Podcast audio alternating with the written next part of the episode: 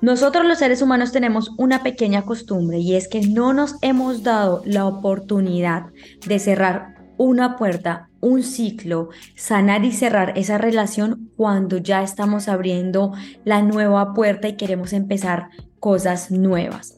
¿Por qué nos pasa esto? Porque tenemos mucho miedo a estar solos, porque no nos hemos dado la oportunidad de entender del por qué se acabó esa relación, por qué ese, ese cerró ese ciclo y qué es el mensaje que nos está trayendo.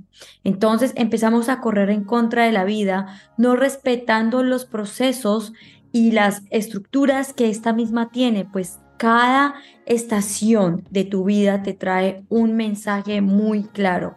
Y si tú no lo entiendes, es muy probable que el próximo venga con mayor fuerza y empieces a traer personas o aspectos de tu vida que no quisieras tener. Hola, bienvenido a Descomplícate. Mi nombre es Angie Pérez y te invito a que me sigas en mis redes sociales. Me encuentras en Instagram y en TikTok como Angie Pérez Vargas y asimismo en YouTube. Así que así somos, no nos gusta respetar nuestros ciclos, nos encanta estar buscando lo que no se nos ha perdido. Y por ese afán de no sentirnos solos, de no querer vivir la experiencia, nos empezamos a perder y a ilusionar y a rompernos el corazón más fuerte porque no nos hemos dado ese tiempo de sanar. Cuando hablo de ese tiempo de sanar, no es que haya una fórmula específica para poder hacer ese proceso de sanación. Hay personas que lo hacen muy rápido porque entran en un silencio con ellas mismas, hacen su proceso interior, interiorizan absolutamente todo lo que han vivido y se abren a una nueva oportunidad. Pero hay otras que le puede tomar uno o dos años mientras van entendiendo toda la información de cómo se dieron las cosas y por qué se desestructuró la relación. Hay relaciones que duran uno, seis o un año. Hay otras relaciones que duran dos, tres años, que hay compromiso de por medio y que pueden causar mayor dolor e inclusive divorcio, ¿verdad? Pero el tiempo en el que uno se demora para sanar depende de qué tanto daño o cuál fue la razón por la cual esa relación finalizó.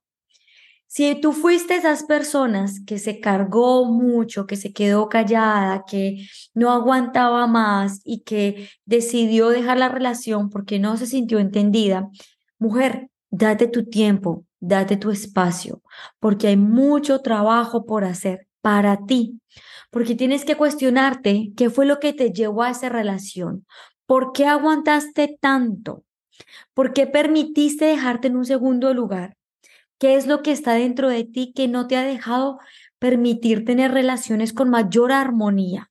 ¿Cuáles son esos aspectos de ti misma que estás repitiendo de mamá y papá? ¿Cuáles son los patrones que no te han permitido ser tú? ¿Y qué es lo que no te ha dejado ser libre?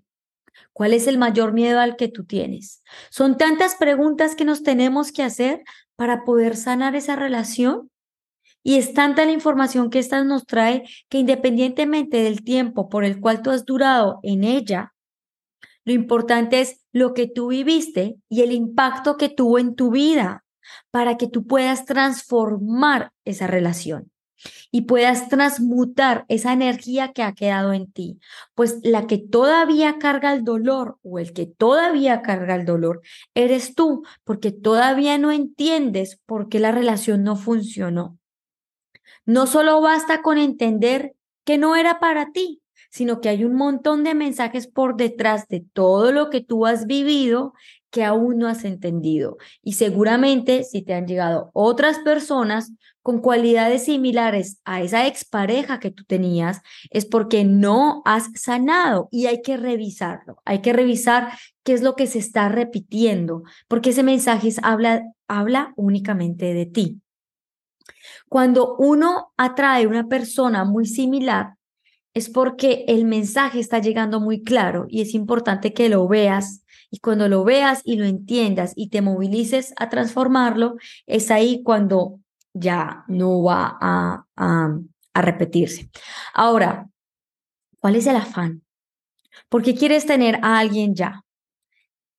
respeta los ciclos de la vida. Hay personas que sí se pueden casar muy jóvenes, tienen hijos muy jóvenes, pero también traen su propio sufrimiento. Hay otras personas que les parece bien quedarse solteras y demás.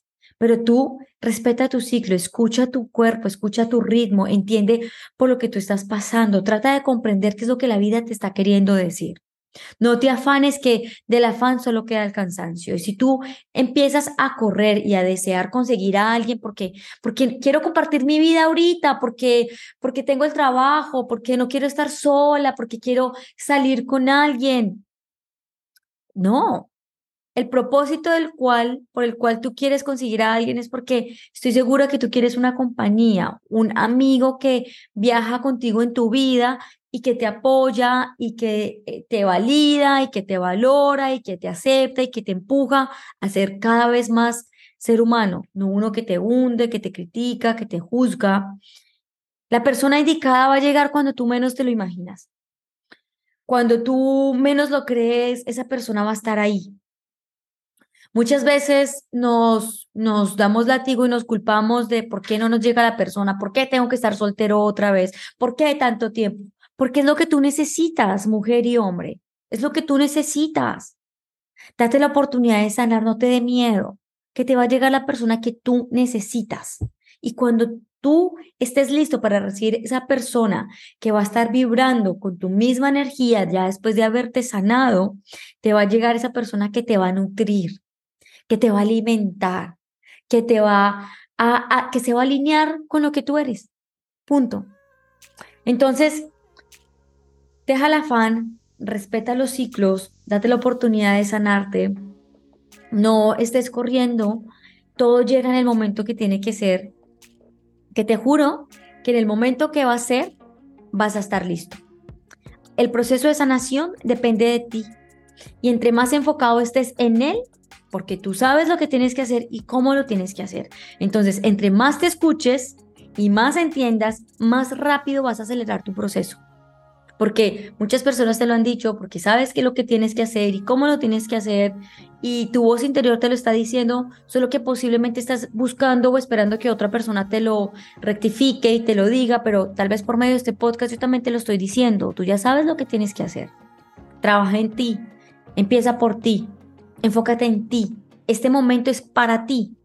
Y como este momento es para ti, inviértelo en ti. Enfócate en ti, gózate contigo mismo o contigo misma. Disfruta de tu vida, sal, diviértete. Y así poco a poco te vas conectando con el real sentido de la vida.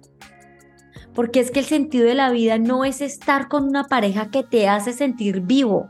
El sentido de la vida es que tú aprendas a sentir tu vida como una alegría y plenitud de saber gozar y disfrutar de ti mismo.